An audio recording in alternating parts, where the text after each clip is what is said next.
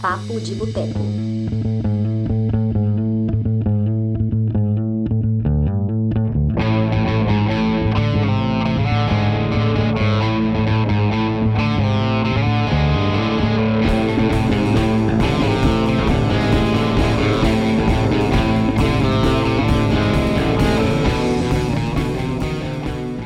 Olá, pessoas! Olá, Túlio, idiota aí, fazendo carinhas estranhas.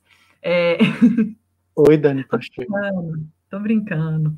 É, Estamos começando agora mais uma edição do nosso lindo podcast, o Papo de Boteco. Estamos na edição 47, só mais três, chegamos em 50, que é metade de 100, e nós vamos chegar em 100 em breve. É isso aí. Aí E hoje. 51 tá chegando também. O que que tá chegando? A edição 51. Sim, também. É, é todas, tá, tá chegando, estamos chegando, estamos chegando. A, a edição 51 ela tem que ser uma boa ideia. Tá bom, é isso aí, tá bom. Acho doido, acho doido, como você fala, acho doido.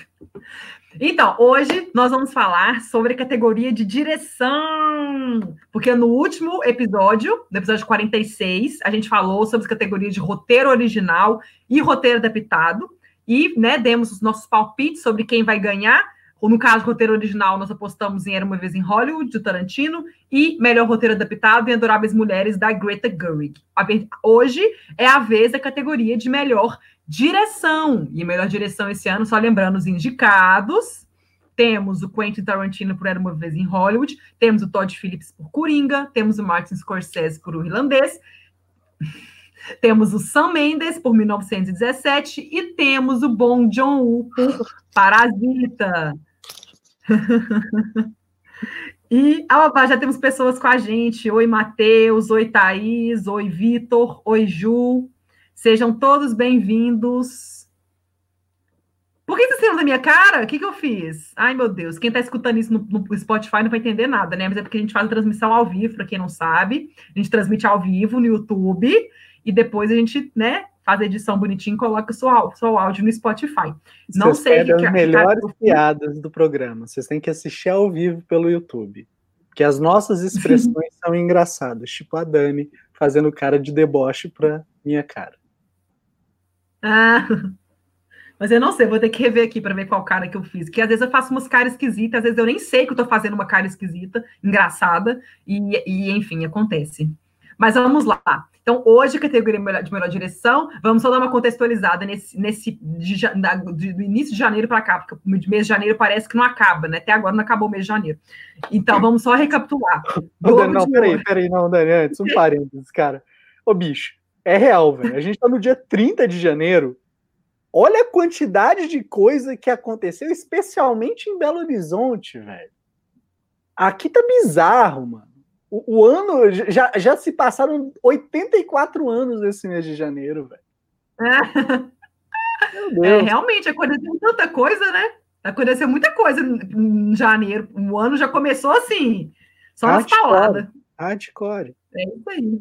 É, não é, não é para principiantes 2020. Não é. Não é para amadores. Mas vamos lá. É, vamos só relembrar. Globo de Ouro, quem ganhou de direção foi Sam Mendes. Critics' Choice, quem ganhou direção, deu empate o Sam Mendes com Bong Joon. E o DGA, que é o principal precursor da categoria de direção, que deu o Sam Mendes. Só antes da gente começar a falar sobre os indicados, alguma curiosidade sobre o DGA, para quem não sabe, o DGA é a Directors Guilds Association, não, Directors Guilds of America, desculpa, é, em outras palavras, é o sindicato dos diretores nos Estados Unidos, e essa, esse sindicato, todo ano ele tem essa premiação que reconhece, dá um prêmio para melhor, o melhor diretor do ano de um filme, para o melhor primeiro filme de um diretor, esse ano foi a, a Alma Har- Harrow, eu não sei se pronuncia Harrow, Harrow, que dirigiu Honey Boy, que é um filme que foi escrito e estrelado pelo Shia LaBeouf, ela que ganhou uma mulher, e, era- e foram, se não me engano, três indicadas mulheres nessa categoria, e ela ganhou. E ele também reconhece é, direção em comercial, em TV e tudo mais. E uma curiosidade é que essa premiação existe desde 1948. E desde 1948, sabe quantas vezes que. Vou deixar o Túlio tá adivinhar, não sei se o Túlio já sabe. Mas sabe quantas vezes que eles erraram o futuro vencedor do Oscar? Chuta, Túlio, quantas vezes você acha que eles erraram nesses mais Nenhuma. de 60 anos? Não, né? não, também não, né, Túlio? é... Eles não são bons. Sete vezes. Olha, isso mesmo. Sério? Eu vou jogar no bolão e eu vou ganhar. Eu vou jogar no bolão e eu vou ganhar. Caralho, moleque. Erraram sete vezes. Isso aí. As últimas é. vezes que o DJ errou foram. A última vez foi em 2013, quando eles premiaram. O Oscar foi para o Ang Lee, para os Aventuras de Pi. Só que o DJ deu o prêmio de melhor direção para o Ben Affleck por Argo. E o Ben Affleck nem foi indicado ao Oscar de direção. E antes do Ben Affleck, em 2013, é, eles erraram em 2003, quando o Rob Marshall ganhou o DJ por Chicago. E quem ganhou a melhor direção no Oscar foi o Roman Polanski por O Pianista. E antes disso, foi o DJ ganhou Ang Lee por O Tigre e o Dragão em 2001 e quem ganhou o Oscar de melhor direção foi Steven Soderbergh por Traffic. Lembrando que o Sam Mendes ganhou já, já havia ganho o DJ por Beleza Americana em 2001, no início de 2001. Ou não, 2000, 2000, Beleza Americana de 99, né? Isso. Isso, né? Isso. Então é o segundo DJ do Sam Mendes e vai ser o segundo Oscar dele de direção. Ah, pronto, contextualizei. Então vamos lá, vamos falar dos indicados. Então vamos lá. Pode falar Sim. dos indicados. É, não, eu vou falar, eu vou falar sobre eles, tá? tá. Aqui. vamos começar pelo Todd Phillips em Coringa, Túlio, por que, que o Todd Phillips foi indicado ao Oscar? Na sua opinião, né? É, só, só, uma coisa, Dani. A pastora Ju falou que tá dando eco aí. Aqui para mim não deu. É, Eita. Você tá me ouvindo duas vezes aí ou não? Não, você tá me ouvindo duas vezes? Alô? Tá, tá tranquilo para mim, tá tranquilo. Mas, não, beleza. Não sei. Tá dando eco. Tá dando eco. Peraí, então. Continua, continua é, aí que eu vou sair e entrar de novo. Exatamente. Aqui. Bom, gente, sobre o nosso querido Todd Phillips, ele é um diretor que a gente descobriu, né, a gente valorizou a partir lá da trilogia Se Beber Não Case, e essa trilogia transformou ele realmente num ícone né, da comédia um cara ali para ser respeitado. Então, quando ele foi anunciado na direção do Coringa, foi uma grande surpresa. Afinal de contas, ninguém poderia esperar que um diretor vindo da comédia tivesse essa capacidade que ele demonstrou né, nessa adaptação do principal vilão né, da DC Comics, principal vilão do Batman. E o Coringa, ele os méritos da obra, eu acredito que estão muito na forma como ela foi conduzida ali, mão né, do Todd Phillips, que muita gente aí de forma pejorativa fala que ele copiou o estilo do Scorsese. Gente, Tarantino faz isso desde que ele iniciou a carreira e eu não vejo as pessoas reclamando, né? Hoje reclamam, mas antigamente ninguém reclamava, todo mundo pagava pau. Então, se o Todd Phillips um diretor de comédia, foi lá e conseguiu transformar, né, emular o estilo do Scorsese, usando é, o Rei da Comédia, usando o Taxi Driver como grandes referências para sua obra, a gente tem sim que aplaudir. É, muita gente falou: ah, vamos, podia ter tirado o Todd Phillips, colocado a Greta Gerwig no lugar.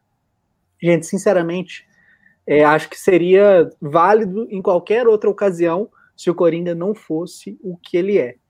É, existem cenas no filme muito bem construídas, né? Existem momentos ali, rimas visuais maravilhosas. É, e só para não entrar e falar muito tempo do Coringa, quero destacar só um momento, né? E na memória de vocês, puxem. O Arthur Fleck, personagem do Joaquim Phoenix, ele sobe a escada diversas vezes. A gente vê ele subindo, a câmera está sempre mostrando ele de costas. Ele está sempre ali, né, linguagem corporal, corpo jogado para frente, andando devagar, triste, deprimido. E na única cena que ele aparece nessa escada, de frente para a câmera, é a cena que ele já está caracterizado como Coringa, é a cena da escadaria, que ele faz aquela dança, e é tudo claro, é tudo iluminado. Todas as outras cenas, se você parar para pensar, são cenas escuras, cenas que denotam ali essa questão da depressão, a questão do sofrimento que ele vivia. E na última cena, de frente para a gente, né, de frente para o público, ele está feliz, né? O, o céu está iluminado, então é, é um negócio que funciona ali de um jeito brilhante. E é muito legal perceber também que ele não descolou da veia cômica como na cena que a gente comentou na edição passada, a cena com o anão, né, dentro do lado do apartamento. Então, sem dúvida, o Todd Phillips merece demais esse reconhecimento que ele é, ganhou, mas definitivamente ganhar o Oscar ele não vai. Falando, porque a gente está falando do Coringa aqui, é um outro filme também, que tem um Coringa que foi aclamado, mas não é um filme chamado Coringa, né? É o Cavaleiro das Trevas. É um filme também, foi aclamado, teve o Oscar de ator coadjuvante para o Heath Ledger, o Oscar póstumo. Foi, também foi um sucesso de bilheteria. É, e que não foi indicado ao Oscar de direção e nem de melhor filme, que muita gente até hoje questiona isso. Você acha que o Christopher Nolan merecia ter sido indicado por aquele filme, que também tem o Coringa, que também tem um destaque? Não. O que, que você acha que tem de especial no, Todd, no Coringa do Todd Phillips é, em relação ao. Por que, que o Christopher Nolan não, na sua opinião, não, não merecia indicação? Eu acho, Dani, que é muito pela questão da perspectiva. O Cavaleiro das Trevas, ele é um filme. A gente fala que é, não é um filme de herói convencional, de fato não é, mas ele é um filme de herói. E ele foi feito numa época em que a indústria ainda tinha preconceito né, com esse tipo de filme. O Nolan quebrou isso. O Nolan, depois do Batman e Robin, que foi o cara que virou e falou: Cara, tá aqui, é possível a gente tornar isso pro lado é, real da coisa. E obviamente, tá? Não estou esquecendo do Blade, que foi realmente o grande percursor do cinema de herói, lá em 97, 98, depois do X-Men, Homem-Aranha, mas foi graças ao Nolan que a Marvel virou e falou: cara, dá para fazer. Então eu acho que era muito do preconceito da época. E também vamos combinar, né? Cavaleiro das Trevas pode ser um filmaço, pode ter uma crítica ali ferreia, fazer a gente refletir, mas ele não chega nem perto do que o Coringa propõe. As discussões que o filme apresenta, justamente no ano né, que a gente tem o Parasita, que fala muito sobre essa questão social, o Coringa vai nesse mesmo universo. E ele vai, assim, é, dedo na ferida mesmo. Ele joga vinagre, joga sal, joga limão, ele joga a porra toda lá pra te queimar, entendeu? E eu acho que essa é a diferença é, da época que a gente tá e a própria questão do foco da obra. Entendi. E o que, é, que você acha dessa, dessa questão aí do Todd Phillips como indicação? Não, eu acho, só responder o Matheus aqui antes, que ele falou que acredita que o Sam Mendes leva pela ala conservadora. É, assim, ele vai ganhar porque ele ganhou o DJ. o DJ, assim, não erra. Eu tava, não sei se você estava aqui quando a gente estava falando sobre isso, já estavam aqui na transmissão, Matheus. Mas eu o DJ, assim, o DJ é uma premiação que existe desde 1948, ou seja, tem mais de 60 anos que ela existe, e nesses mais de 60 anos, ela só errou sete vezes o vencedor do Oscar de melhor direção. Ou seja, imagine, mais de 60 anos, eles acertaram mais de 50 vezes. Então, tipo assim, é muito difícil. No, nos últimos anos, na última década, eles erraram uma vez. E e, sabe, é, tipo assim, eles, eles não erram quase nunca. é muito difícil. Então, assim, vai ser o Sam Mendes. Se o Sam Mendes perder, vai ser assim, vai ser uma surpresa. Né? Surpresa no sentido, não porque, né, nossa, o cara que ganhou não merecia, não é nesse sentido, não. É porque ele ganhou o principal precursor e é um precursor que raramente erra. Então, eu acho que seria uma grande surpresa se ele perdesse. Então, assim, não é questão. Não sei se é até por causa da ala conservadora, não. Eu acho que é porque eu acho que existe meio que um. Eu acho que é meio que um consenso que o 1917 é um filme. Eles estão chamando muito de uh, Technical Achievements. É um filme tecnicamente muito bem feito. E ele comandou a porcaria, porra toda do filme, né? Então, assim, é mais pelo trabalho dele, mas eu concordo quando. Ah, a gente vai chegar no, no 1917, que o Túlio quis perguntar do Coringa, aí depois eu, eu, a gente, eu, vou, eu vou pulo para 1917 de uma vez, Matheus. O Coringa, eu acho, eu, acho que, eu acho que esse ano tinha muitos candidatos à direção de qualidade, muitos mesmo, mas eu acho que é merecido. O Todd Phillips realmente ele calou a boca de muita gente que achava que ele não daria conta de fazer um filme como Coringa, por causa do histórico dele. Então, e eu acho que ele, ele ultrapassou, ele assim, foi acima das expectativas o filme. Eu imaginava que ia ser um filme bom, porque eu confio muito, nem, nem foi no Todd Phillips, porque assim, eu, não, eu só conhecia a carreira dele de é, Se Beber Não Case, para ser sincera, então eu não, não conhecia muito o trabalho dele. É um filme que eu estava querendo ver por causa do Joaquin Phoenix, porque eu confio no Joaquin Phoenix, eu acho que ele é um ator que escolhe muito bem os projetos que ele faz, sempre foi assim, desde que ele era mais novo. Então, eu estava empolgada para ver por causa do, do Joaquim Phoenix. Então, quando eu assisti ao filme, eu, eu, tive uma. Quando ele foi anunciado no Festival de Veneza, eu já fiquei, uai, um filme baseado em quadrinhos, passando no Festival de Veneza, e não era nem Out of Competition, era um filme.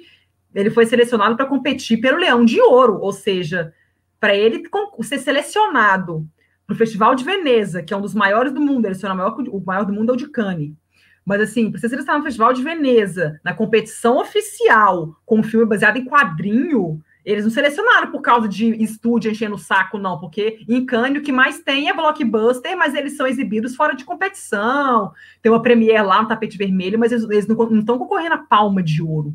Então, quando anunciaram o filme do Coringa concorrendo ao Leão de Ouro, eu fiquei assim, uai, e esse filme aí não é ruim, ruim não é já.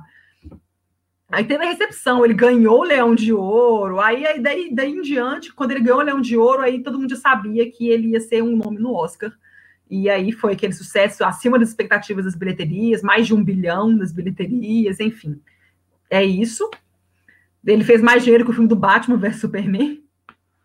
Enfim, Batman vs Superman fez 820 milhões por aí. Então, assim, ele fez mais, mais dinheiro que Batman vs Superman que era para ser os Vingadores da DC, né? Enfim, vamos continuar. Então, eu achei que foi assim: é um filme muito bem dirigido, muito bem dirigido mesmo.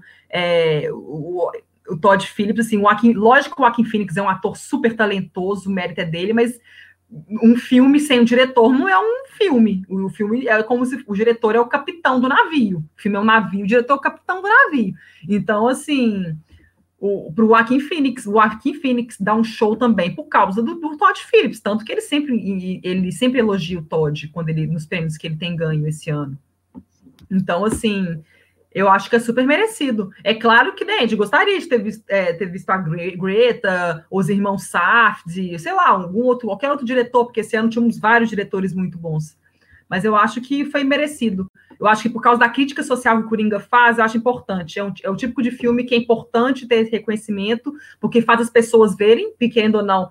Você fala lá que esse filme foi indicado a tantos Oscars, ele ganhou tantos Oscars. Então, assim, isso chama atenção, porque tem muita gente que fala, julga o filme por causa dos prêmios que ele tem. A gente sabe que Oscar não é sinônimo de qualidade, gosto é relativo, mas eu acho que isso faz totalmente diferença. Então, eu acho que as pessoas, o fato das pessoas verem um filme, eu acho que é importante porque o filme faz uma crítica social muito pertinente, muito pertinente. Ainda mais no mundo de nosso mundo de hoje que está muito louco. Então é isso. O, o, Wagner comentou aqui, Dani, que o Facebook, o YouTube tá de sacanagem com ele, né? Mas ele falou, ó, a direção do Todd Phillips foi a mais surpreendente. Não botava fé nele, não. Cara, é engraçado, por exemplo, o Adam Sandberg dirigiu o Shazam e antes de fazer o Shazam, ele tinha feito Lights Out, quando as luzes se apagam. Então, é muito doido quando a gente vê esses diretores migrando, né? Um de comédia, de repente, vai para um filme sério. O de filme de terror vai dirigir filme de herói. O Scott Derrickson dirigindo o Doutor Estranho. Então, é louco, é louco Paranauê. É, eu acho, eu acho, eu acho legal quando isso acontece. Quando o diretor vai, ele, ele sai da zona de conforto dele, vai dirigir uma coisa diferente. Eu acho legal quando os diretores fazem isso. Exatamente. Mostra versatilidade. Isso é muito legal. Uh, que que... Ah, a Karen falou do Fernando Meirelles, que eu falei de outros diretores. Ah, eu, eu acho que o, o Dois Papas, eu, eu já falei aqui que eu gostei muito do filme. Realmente, a direção dos atores é sensacional, porque o, Jonathan Price e o Anthony Hopkins, eles estão muito bem. Eles, eles são dominam o filme, o filme é a atuação deles. Mas, assim, mas eu, eu não acho que tinha espaço para Fernando Meirelles esse ano, não. Talvez fosse um ano com menos concorrência, talvez, talvez. Mas, assim, nesse ano, assim, acho que tem direções, não gosto de falar melhores, mas acho que tem direções que foram mais destaque, que, né, que, do que Dois Papas. Acho que Dois Papas, assim, três indicações foram de bom tamanho para o filme, eu achei muito legal.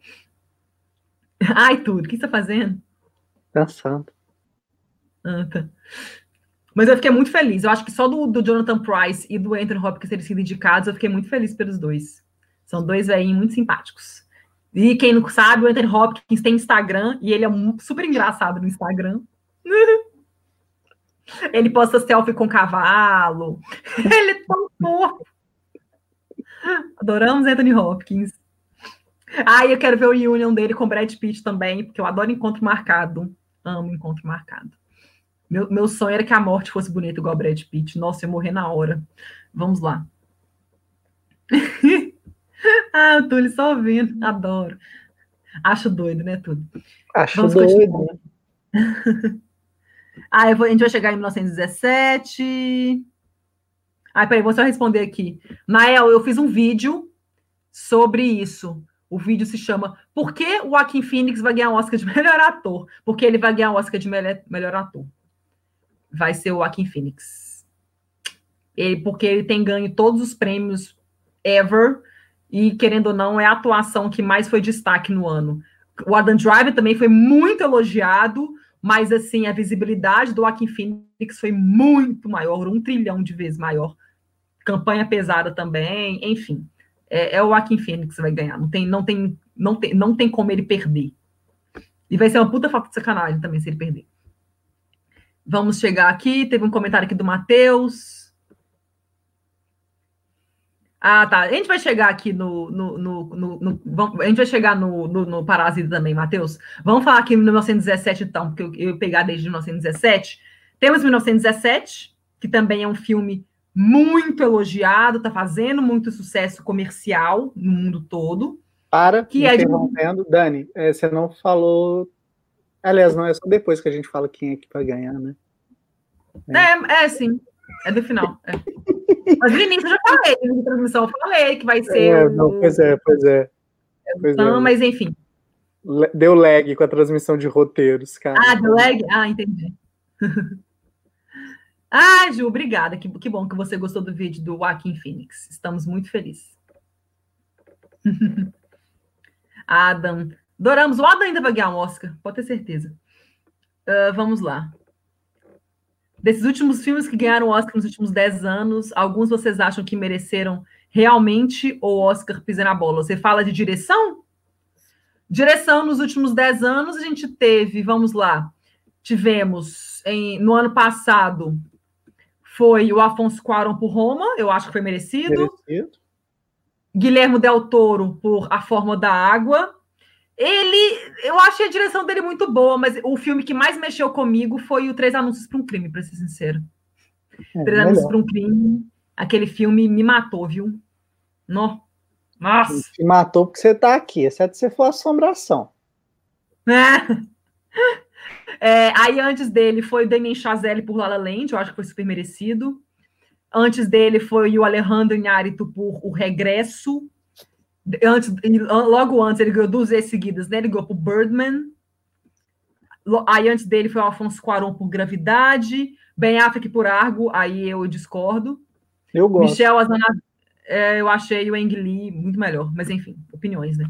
Michel Azanavício, que ganhou por O Artista, e antes dele, Tom Hooper por O Discurso do Rei. Esse, oh, esses foram os últimos dez vencedores do Oscar de melhor direção. Quem que você acha que merecia ter ganho? David Fincher por a rede social? Cara, nesse ano tinha o David Fincher, acho que tinha o Nolan e tinha o Darren é, A Origem, David O. Russell por The Fighter e o Darren Aronofsky por Cisne Negro. O, o Nolan pra quem não teria dado? não? O Nolan por Origem. Ah, é, tá. e o Nolan por Origem. Cara, olha só. Um monte de diretor que eu gosto. O Nolan, o Fincher e o Aronofsky. Sinceramente, é, eu, aí, eu não sei para quem que eu teria dado, porque bicho, a rede social é muito bem dirigido. Cisne Negro é épico, é maravilhoso. É, eu é ficaria na dúvida, eu ficaria na dúvida entre os dois, sinceramente. Eu ficaria entre o Christopher Nolan e o e o Cisne Negro. É. Mas eu acho que pelo menos a Origem, eu acho, eu acho que a Origem ganhou, se eu não me engano, oito Oscars. Eles ganharam muito Oscar. O Christopher Nolan não ganhou, né? Então não foi de roteiro. Acho que a Origem ganhou foi de montagem. Ele ganhou uns assim. Ele ganhou, ele ganhou muitos Oscars. Não ganhou oito Oscars, não. Acho que ele foi indicado a oito Oscars. Foi uma coisa é. assim. Mas o Christopher Nolan não tem nenhum Oscar. Como ele sempre dirige e escreve os roteiros dos filmes que ele dirige, ele não. Então ele, o, a Origem ganhou acho que só categoria técnica mesmo. Mas enfim, acho que eu ficaria entre a Origem e o e o Cisne Negro nesse ano. E no ano do. Ah, no ano do Ben Affleck, eu não acho. Ah, não, o Ben Affleck não ganhou, não. Nossa, louca. Quem ganhou foi. O Ben Affleck ganhou o DJ, louca. Quem ganhou a melhor direção foi o Ang Lee, As Aventuras de Pi. É que eu tô com a lista do DJ aqui, louca. Foi. Sim. Eu teria dado pro Ang Lee naquele ano mesmo. Porque concorreu o Ben Affleck. Não, Ben Affleck não foi indicado ao Oscar, não, louca. Foi a Catherine Bigelow por A Hora Mais Escura, o Tom Hooper por Os Miseráveis, Ang Lee por As Aventuras de Pi, o Steven Spielberg por Lincoln. E qual foi outro filme 2013? Melhor direção? Quem que entrou no lugar do Ben Affleck? Deixa eu ver.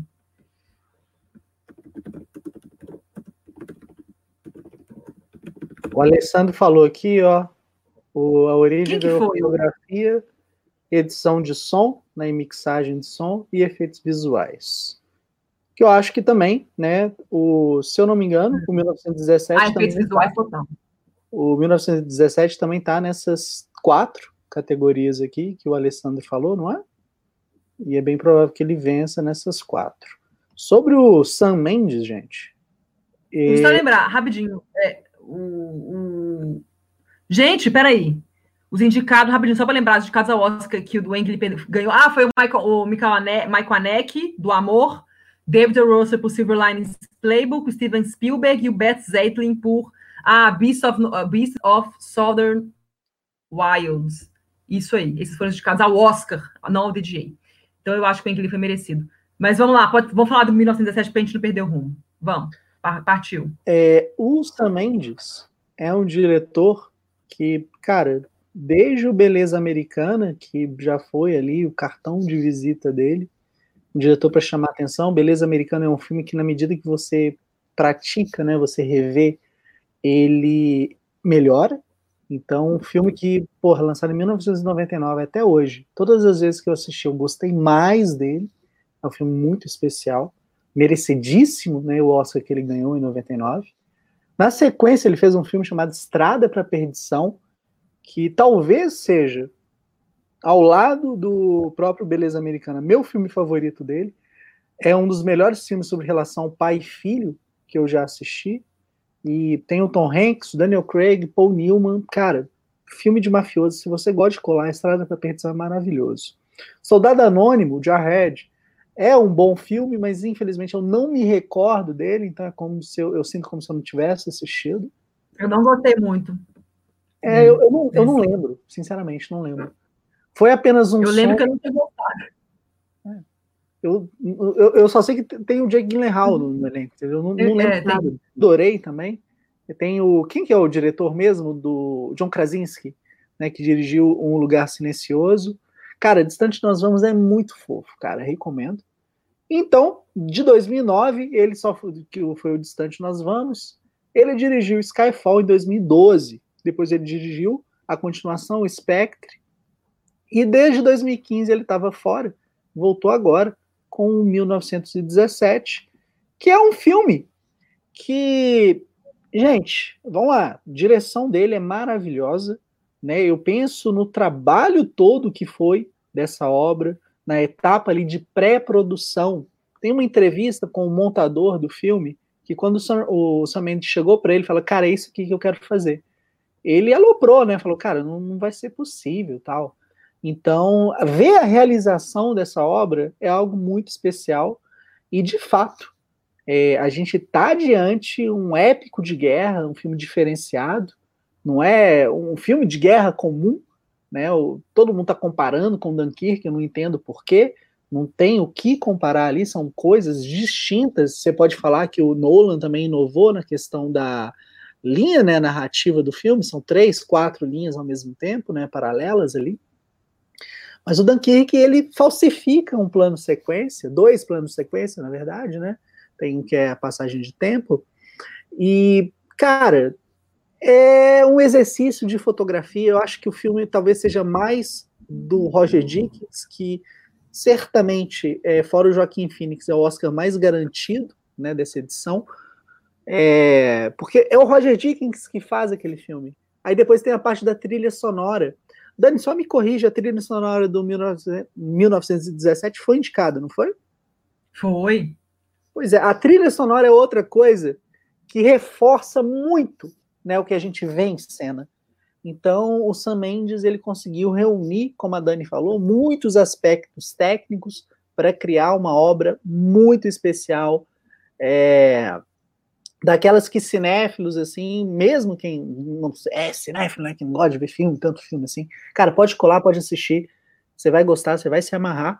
E só um adendo, né? A gente no grupo lá do Cinema de Boteco, a gente teve uma discussão, né, a, a Dani, principalmente comigo, e outras pessoas também, é, que eu não concordo de jeito nenhum que o filme ele tenha uma montagem de qualidade. Tanto que a montagem nem foi indicada, né? O Birdman também, que é um filme que falsifica plano de sequência, a montagem também não foi indicada.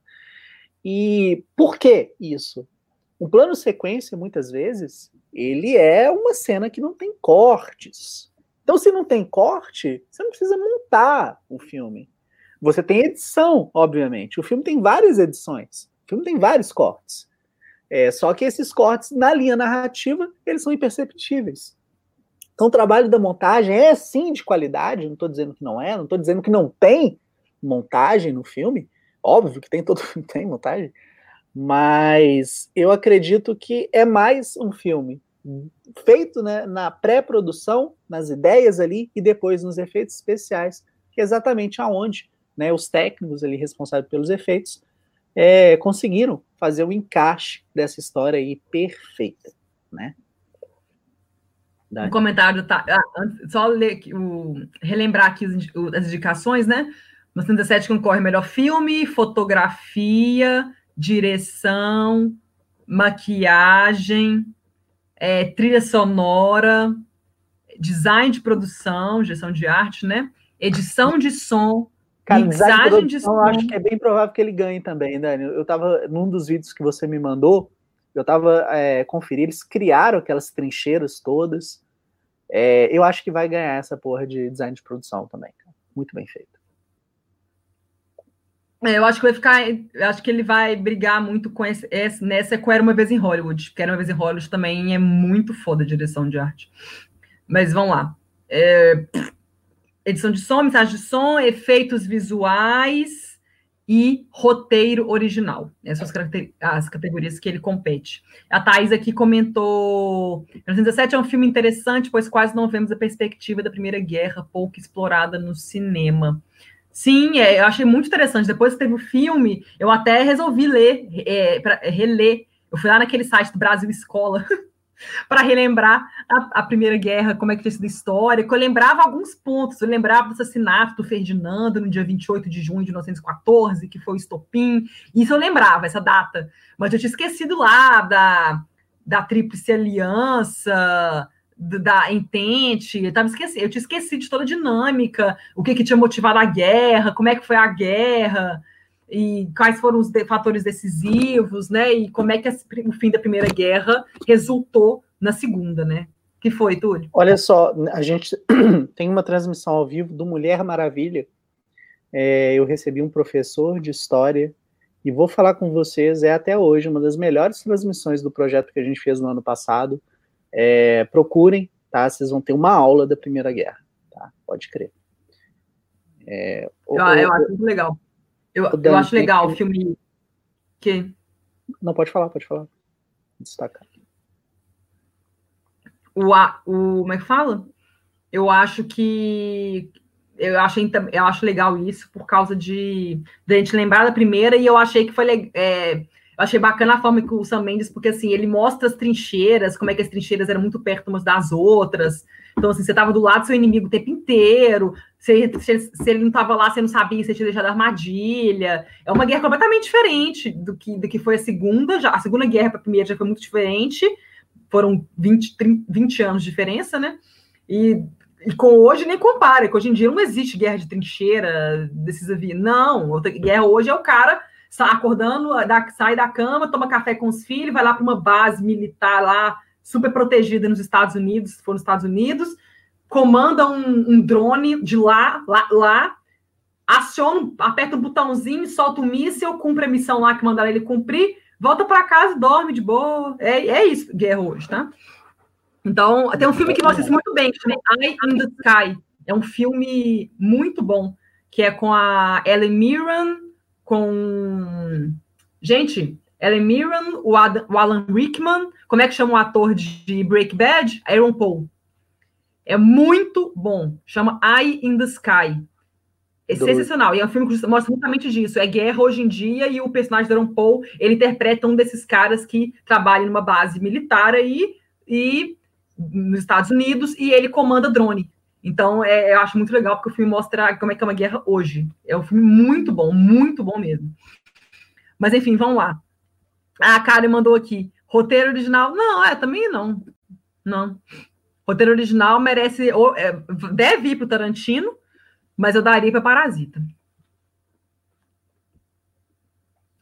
Sobre. Ah, eu quero te comentar, te comentar, senão vou esquecer. A Larissa, a Larissa Padrão, também tem um canal aqui que é Fora do Padrão, que ela tinha comentado comigo, não sei se foi no grupo dos temas de boteco ou se foi comigo no privado, que ela tinha achado, ela gostou da direção do Sam Mendes, mas ela achou uma, direção fria. Ela gostou, ela sentiu muito mais paixão, muito mais é, uma direção muito mais do diretor mesmo, que você enxerga o diretor, por exemplo, no Scorsese, no no filme do, do irlandês. No 1917, ela não viu isso muito, traços assim do Sam Mendes, ela achou um filme mais mais frio, ela não sentiu, achou muito bom, mas ela sentiu isso. Aí ela teve essa questão que ela que eu queria comentar porque para eu não esquecer, porque eu acho que é importante né, falar. Eu achei, eu achei um argumento muito bom dela. Depois que eu fui rever o filme, realmente é, é uma direção. Né, eu não acho que falta paixão, acho que ela não quis dizer isso, mas é porque é um, é um filme que eu acho que ele realmente. É que os personagens não importam, Dani. É um filme sobre a técnica, é um filme sobre fotografia. É isso. É, mas na verdade, mas eu, mas eu me, mas eu me, mas eu me envolvia, mas é que tá. Tipo assim, eu eu me, assim, claro que o foco não é em ficar desenvolvendo os personagens e tal, mas é um filme que assim, na hora que chega no, ai, tem que tomar cuidado para dar spoiler. Mas eu sei, é um filme quando chega no final, eu consegui me envolver com, com, com, aquele, com os dois personagens e, e, com aquela história deles, toda, tudo, tudo que eles arriscaram para poder passar aquela mensagem para salvar aquele tanto de gente. Então, assim, é um filme que assim, eu consegui me envolver emocionalmente. Mas eu, mas eu realmente acho, eu é, concordo que assim, como ele é muito perfeito tecnicamente, eu acho que ele ficou muito técnica com a parte paixão assim do diretor. É um filme que a técnica so, sobressai. Então, é um filme que você consegue ver que ele é perfeito, tecnicamente. Então, acho que acaba que ele fica muito mais frio, assim. É igual aquela pessoa, tipo o Sheldon Cooper, que ele, ele é todo mais frio, não é de demonstrar afeto, essas coisas, e ele é um cara que ele é um cara super calculado manipula tudo que ele fala, tudo perfeitinho, tudo que ele faz é perfeito. Então acaba que ele, ele não destaca, destaca por isso e essa parte mais emotiva, emocional e tal não se sobressai. Mas é, eu entendi o que, ela quis dizer. Mas eu, é, eu, eu, eu não daria, eu daria para o Bong Joon-ho por Scorsese, o Oscar esse ano. Mas o Sam Mendes tem todo o mérito. Eu acho que só se o Tarantino ganhasse que eu ia ficar, não, não, não, não. Eu gostei do filme, mas melhor direção, não. Só para responder o Márcio aqui, realmente foi um ano bem concorrido. Eu adoro, amo o Sexto Sentido, é um filme maravilhoso, mas Sam Mendes mereceu por beleza americana. É, é nesse ano foi o Sam Mendes, o Spike Jones por Quero Ser John Malkovich, Michael Mann por O Informante, né? É o Informante, não é? The Insider. É o Night Shyamalan. E o Lars Armstrong por... Ai, eu não sei qual é o nome desse. Vida. Regras da e Vida. Regras da Vida. Isso, Muito bonito, da Vida. Esses foram os indicados. Foi, foi um ano muito. Não, 1999 foi um ano, a gente fez um programa sobre ele, um podcast sobre ele, né? Os, os melhores filmes de 99. Porque 99 foi um ano, assim, fantástico no cinema. É. Muito filme bom. Muito filme bom. Então, mas o Sam Mendes foi com mérito, muito mérito aquele Oscar. Vamos pegar aqui os outros comentários antes da gente passar para o próximo. Ah, o Matheus perguntou isso aqui, Túlio. Você, você acha que o Sam Mendes bebeu algo de resgate do soldado Ryan? Cara, é inevitável fazer a comparação pela história. É tipo um personagem resgatar um familiar, né? É, na verdade, não, desculpa. É exatamente isso. É exatamente isso. Então, essa é a grande comparação. Mas, cara, o Resgate do Soldado Ryan é muito mais filme que 1917. É, tecnicamente, talvez não. Mas a, não sei, é o Spielberg, né? E aí a Dani tá falando da falta de emoção do Sam Mendes. É, cara, você vai falar que tem falta de emoção no filme do Spielberg, e a gente já falou várias vezes, um filme, para ele ser eficiente, eu acho que a primeira coisa que ele precisa ter é conexão com seu público. E o Spielberg, mais do que qualquer cineasta, ele sabe fazer isso muito bem. O Wagner mandou isso aqui, ó. 1917 é um filme grandioso que a academia adora premiar porém será esquecido em cinco anos. Escutem o que diz o pai de Ná. Bicho, eu acho, cara, que é uma possibilidade, sim, mas eu acho que não, não vai. Porque é igual gravidade, velho. O Gravidade, até hoje, você para pra pensar do filme e você adora aquela merda, cara. O filme é bom pra caralho, sacou? Tanto de filosofia presente no filme. É, óbvio, 1917 é mais vazia, só a parte técnica. Mas para quem é fã de guerra, quem é fã do Sam Mendes, eu não acho que vai ser esquecido, não. Eu gosto muito do filme também, mas... É, eu também acho que ele não vai ser esquecido, não. Eu também acho que não. Ele vai ser lembrado como um dos melhores filmes de guerra, ainda mais que ele fala de uma guerra que muita gente esquece que existiu, porque a segunda está muito mais perto, até muita gente, todo mundo fala da Segunda Guerra até hoje, né? Enfim, por causa do Hitler, Mussolini, aqueles malucos. Mas assim, por causa do Holocausto, obviamente. Então, verdade, assim. Eu, eu acredito que a Segunda Guerra tem esse destaque, como né, a gente falou na transmissão do Mulher Maravilha, exatamente porque na primeira ela foi muito complexa. Você não consegue estabelecer ali um vilão, como você tem o Hitler. Então, se você não tem um vilão numa narrativa, você não gera engajamento nela. Então, isso acaba pesando um pouquinho. É, não, e a primeira, e acho que a segunda também teve a questão. É, teve, teve, teve as figuras, as figuras né, históricas, né, principalmente o Hitler, teve a questão do Holocausto, acho que foi uma guerra que os horrores dela foram maiores, as atrocidades cometidas na primeira guerra, na segunda guerra foram muito maiores que a primeira. Então, assim, enfim. Concordo 100%, Alessandro. Qual que vai ser o nosso próximo? O artista, mas o artista ganhou um tanto de Oscar. É, mas é, o que, o Alessandro quis dizer aqui é que ele ganhou o Oscar, mas as pessoas não falam sobre o artista. É um filme que não ficou valorizado pelo público. Por quê? Porque não é um filme para hum. todo mundo, velho. É um filme para cinéfilo, é um filme para quem gosta de cinema, velho.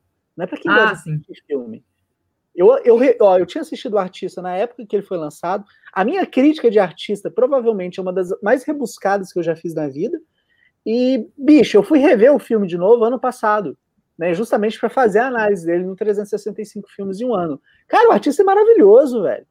Maravilhoso, cara. Deixa eu só lembrar aqui rapidamente para ver quanto que ele é, faturou nas bilheterias.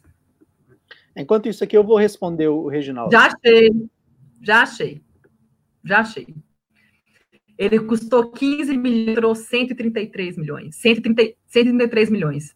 É, não, ele foi um grande sucesso de bilheteria, mas realmente é um filme que a gente não, não, não se fala mais, né? Sim, é isso mesmo. Mas é um filme muito bom. É um filme, é um filme de, sobre Hollywood, conta a história, né? Da transição do cinema cinema mudo para o cinema falado. E eu, eu gosto muito, eu adoro Jean do Jardim, amo. E a Berenice beijou. Eu acho legal porque assim, é um filme que tem duas estrelas francesas, maravilhosos, lindos, maravilhosos. Um diretor francês, mas é um filme super Hollywood. Eu achei muito legal isso.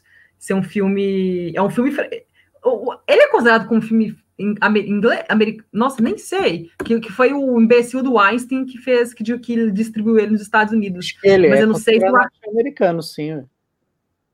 Mesmo se com não... o, o, o, diretor e, e os atores franceses, né? Exatamente. Deixa eu ver. Não, ele tá como França aqui. Ah, então tá todo mundo muito errado aí, falando que nenhum filme estrangeiro ganha o Oscar, né? Não, não, mas ele, ele não foi. Ele não foi indicado a melhor. Porque aqui no Wikipedia tá colocando ele como um filme. Tá falando, it's a French film. Mas se ele fosse French film, ele teria sido indicado ao Oscar de melhor filme estrangeiro. Ele não foi. Ele foi indicado melhor filme. Ele não foi considerado filme estrangeiro. Então, Exatamente. Então, ele é um filme americano. E colocado. Não sei se colocaram ele que é francês, então, porque o diretor é francês e os protagonistas são franceses. Só se foi isso. Mas enfim, vamos continuar. Reginaldo é, falou. Pode ler. É. Então, o Reginaldo está perguntando, né, falando de filme de guerra, se Apocalipse não é insuperável, né? Ele perdeu o Oscar e entrou para a história. Ô bicho, vou. A Alessandra até complementou: Apocalipse não é o melhor filme sobre a guerra do Vietnã, uma obra-prima. Vou ser muito sincero, assisti o Apocalipse Now uma vez, 2010, 2011, 2012. Vou falar com você, o filme não bateu para mim, eu achei ele muito arrastado, tá? É, não estou dizendo que ele é ruim, gosto do filme, tá? É, mas não bateu. Quando você me fala de melhor filme de guerra, eu vou lembrar aí para você do. Puta que pariu. Além da linha vermelha, do Terrence Malick. É, o próprio Resgate do Soldado Ryan. É, tem uns, né, diferentões, assim. É, cara, eu não vou lembrar o nome do filme, mas ele fala sobre o que acontece em Dunkirk ele fala sobre a, uma rádio convocando né, as pessoas para irem até lá resgatar os soldados. Não tem nada de batalha no filme, o filme é muito bom. É... Gostei muito do, daquele do Mel Gibson, o Até o Último Homem. Eu acredito que filmes de guerra, na medida em que o tempo vai passando, eles vão evoluindo. O Cruzada, eu não sei se a gente poderia chamar como. Não é um filme de guerra, obviamente, né, do que a gente está acostumado, Segunda, Primeira Guerra, Guerra do Vietnã, não é. Mas é uma guerra antiga, então não sei se o Cruzada poderia entrar nessa, gosto muito do Cruzada. Guerra ao Terror é outra coisa maravilhosa. Sniper americano eu gosto também, mas eu fico ali com a Linda Linha Vermelha como meu favorito de guerra. Qual que é seu favorito de guerra? A Glória é feita de sangue, maravilhoso, meu velho. Nossa, muito bom. Você, Dani, qual que Ai, você... Bem lembrado, Feliz Natal é um filme da Primeira Guerra. É lindo, eu acho lindo.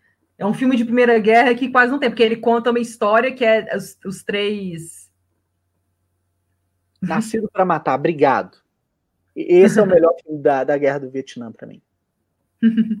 que o Feliz Natal é um filme que ele foi indicado ao Oscar de melhor. Ele foi exibido no Festival de Cannes em 2005 e ele foi indicado ao Oscar de 2006 de melhor filme estrangeiro, né? Porque a categoria chamava melhor filme estrangeiro.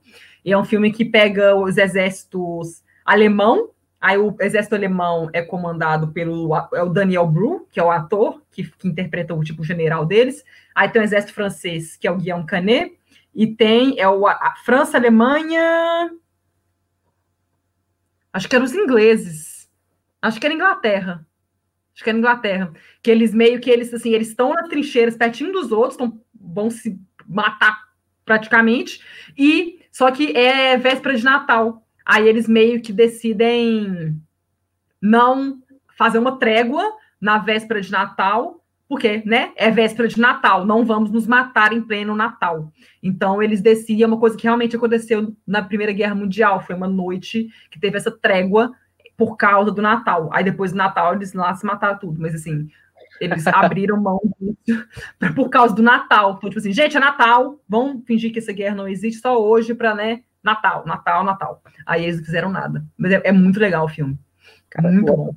O Alessandro deu uma voadora no Terrence Malick aqui, né? É, o bicho, eu não sei o que dizer, eu quero ver o filme mais recente dele, a Dani já viu. É, não sei, velho, não sei. Eu, eu espero que não. Eu gosto do Malik ainda, mas enfim. Vamos falar do outro diretor. O filme novo, o filme novo dele, ele tem é. a, a, Segunda Guerra como pano de fundo. É muito bom, um, é, Uma Vida Oculta. É muito mas, bom. Dani Pacheco, vamos falar dos outros três, porque já tem uma hora de programa, a gente só falou de Verdade, a gente tem que falar. 50 minutos, calma. Mas vamos lá. Ah, adoro! Adoro Bom Dia Vietnã. Adoro. Selma, beijo. Tem muitos filmes bons de guerra, gente. Que, que é guerra em guerra ou tem a guerra de pano, de pano de fundo. Mas vamos lá. O outro indicado, categoria de direção, é o Martin Scorsese por O Irlandês. Túlio, fale sobre esse trabalho do Scorsese. Cara, só, bem... dá, hum. dá, só um contexto do, do tio Scorsese, o tio da sobrancelha. É, é um diretor hum. que eu aprendi a gostar muito. Meu avô era alucinado com o Scorsese, então acabou sendo ali uma referência. É, do Caminhos Perigosos, né, o primeiro grande trabalho dele ali, ele já flertava com esse tema de máfia. Aí depois ele foi lá, fez o. Cadê? Os Bons Companheiros, que, bicho, muita gente considera o Bons Companheiros junto do Poderoso Chefão, Poderoso Chefão 2, como um dos melhores filmes de máfia de todos os tempos. E, cara, eu concordo. O Scorsese foi indicado ao, ao Oscar, ele perdeu. Na verdade, o único Oscar que os Bons Companheiros ganhou foi para o Joey Pesci, né, ator coadjuvante, merecidíssimo, é, tanto que a gente vê muito eco do personagem dele em Bons, de Bons Companheiros no irlandês. E ele continuou fazendo outros filmes, né? Cassino também foi outra coisa de máfia. E, gente, ele chega agora com o projeto do irlandês, projeto de longa data, muito tempo de pré-produção, muito tempo desejando. O Scorsese é aquele cara, ele tem a ideia do projeto e demora anos para ele começar a fazer. Se eu não me engano, o Silêncio, que eu nem gosto tanto assim, ele foi concebido para ser lançado ali em 97, sabe, na década de 90, e acabou não rolando. Na, o a última tentação de Cristo foi outro que demorou séculos também para ele conseguir fazer. E o irlandês é um desses casos. E o que torna o irlandês especial é que o Scorsese conseguiu finalmente né, dirigir o Al Pacino, coisa que ele não tinha feito na carreira até então. E ele reuniu Al Pacino, Robert De Niro e Joey Pesci, tipo assim, os três ícones do cinema de máfia num único filme. E é o Scorsese fazendo isso. O Scorsese sabe como fazer. Ele cria aí um filme de três horas de duração, que ele fez para a Netflix, exatamente porque sabia que no cinema, no mundo de parque de diversão, ele não teria espaço né, para ter o filme feito do jeitinho que ele queria. E graças aí à Netflix, a existência dela, isso foi possível. E, cara, é um filme perfeito em vários aspectos, não apenas na direção, não apenas nas atuações, né, na participação do elenco, mas a gente tem o trabalho da Thelma Schwein, alguma coisa que eu não vou saber falar o nome, é, na montagem. E, cara, como um filme de três horas e meia consegue parecer que não tem isso tudo, sabe? Isso é muito especial, isso é muito foda. E fica aí a dica, acho. Hã? Thelma Schumacher, Schumacher, Schumacher, se fosse é, Thelma, faz a montagem. Thelma Ferrari, é vai lá. É... Brincadeira. Então, é assim, é, inclusive, a Shoemaker, ela é uma grande parceira do trabalho do Scorsese, né? Ela é a montadora oficial dele. para vocês verem como é a importância do trabalho de montagem. Né? Você precisa, como diretor, ter uma pessoa de confiança ali com você. Então, super merecido ver o Scorsese ali. É uma pena, pena, pena que o Sam Mendes, né, disparou aí na preferência, porque, cara, é, por mais que eu tenha gostado do Todd Phillips, por mais que o Bong Joon-ho tenha feito, feito o melhor filme do ano passado, é, eu acho que esse Oscar merecia ir para o Scorsese. É, eu acho que o, o, cenário perfeito seria Parasita melhor filme e o Scorsese melhor direção. Exatamente, concordo 100%. Seria o, o perfeito. Mas é isso aí. Uh, vamos lá. E a, oh, a Aide chegou a tempo hoje, é, que a gente sempre posta e a Aide depois comenta, ah, pena que eu perdi, hoje ela chegou. Gente, então vamos lá. Vamos lá. Vamos falar do próximo, então, para a gente acabar aqui, senão vai ficar cinco horas de programa. Só próximo... um, um parênteses bem rápido, tá? A Ju falou aqui para chamar o Alessandro, né, para participar. Cara, Alessandro, vamos tocar o terror nisso aí, tá? Vamos combinar. Então, vamos lá, Dani. Vamos lá. Ah, peraí, isso que o Wagner falou realmente é verdade, isso aqui, ó. Milanesa filmasse com os diretores favoritos, elenco atuações espetaculares, infelizmente com risco de sair sem Oscar nenhum. Sim. Eu acho que ele sai no máximo com um Oscar. Mas enfim, vamos lá. Com base eu no vou botar no Johnny para ator, você tá ligada, né? Ah, tá, vamos lá. Então, vamos aproveitar pegar a deixa, né? Porque a gente sabe que vai ser o Brad Pitt que vai ganhar. Túlio, vamos, fala aí do Era Uma Vez em Hollywood. Uh, vai ser o Brad Pitt que vai ganhar. Ah, todo mundo sabe que vai ser o Brad Pitt. Vai, Amor, vai. Eu ter o rosto do Brad Pitt, porque eu quero abraçar a ah. ah, eu adoro o Brad Pitt enquanto marcado, gente. Eu adoro ele comendo aquele doce lá, que parece doce de leite. Como é que chama aquele doce? Ai, é, as é, cenas da parte de amendoim. amendoim. Gente, a cena dele com a parte de amendoim é sensacional. Deu muita vontade de comer aquela parte de amendoim. Só a parte de amendoim, Dani? Nossa. Brad Pitt tem quase 60 anos, não. Vai. Vai. É o Brad Pitt, gente. Porra, não, tá velho. Vai. Vai. Tô indo, calma, calma, tô indo. Tarantino. Vamos, era uma vez em Hollywood. É, porra, o Tarantino já, graças a Deus, né? Ele parou de fazer as paradas lá, saiu do faroeste, voltou para o tempo atual. E não, não, peraí, deixa eu refazer. Saiu do faroeste, não. Ele saiu do passado e voltou. É, quer dizer, ele continua no passado, né? Mas de uma forma mais urbana que nos seus três últimos filmes. E quando o Tarantino faz isso, ele trabalha com pessoas que estão vivendo ali numa sociedade próxima do que a gente vive, que a gente tem o melhor dele. É a questão dos diálogos superafiados. Eu acho que era uma vez em Hollywood é não chega a ser melhor, tá? Que o Django Livre, não, que acho que ainda é meu favorito dele, mas talvez o Era uma vez em Hollywood seja o filme de fato que tecnicamente é o melhor. Porque o Tarantino, ele não é um diretor burro, ele sabe a época que a gente está vivendo. Então ele faz é, no passado, né, 1968, 1969, é, uma época de liberdade sexual extrema, trabalhando ali com hippies, ele pega uma cena que a atriz está praticamente dentro do carro e a câmera está focando a bunda dela, tá ligado? Só que ele não mostra a bunda dela, ele não foca na bunda dela. A bunda dela tá em cena, mas não é o foco da cena.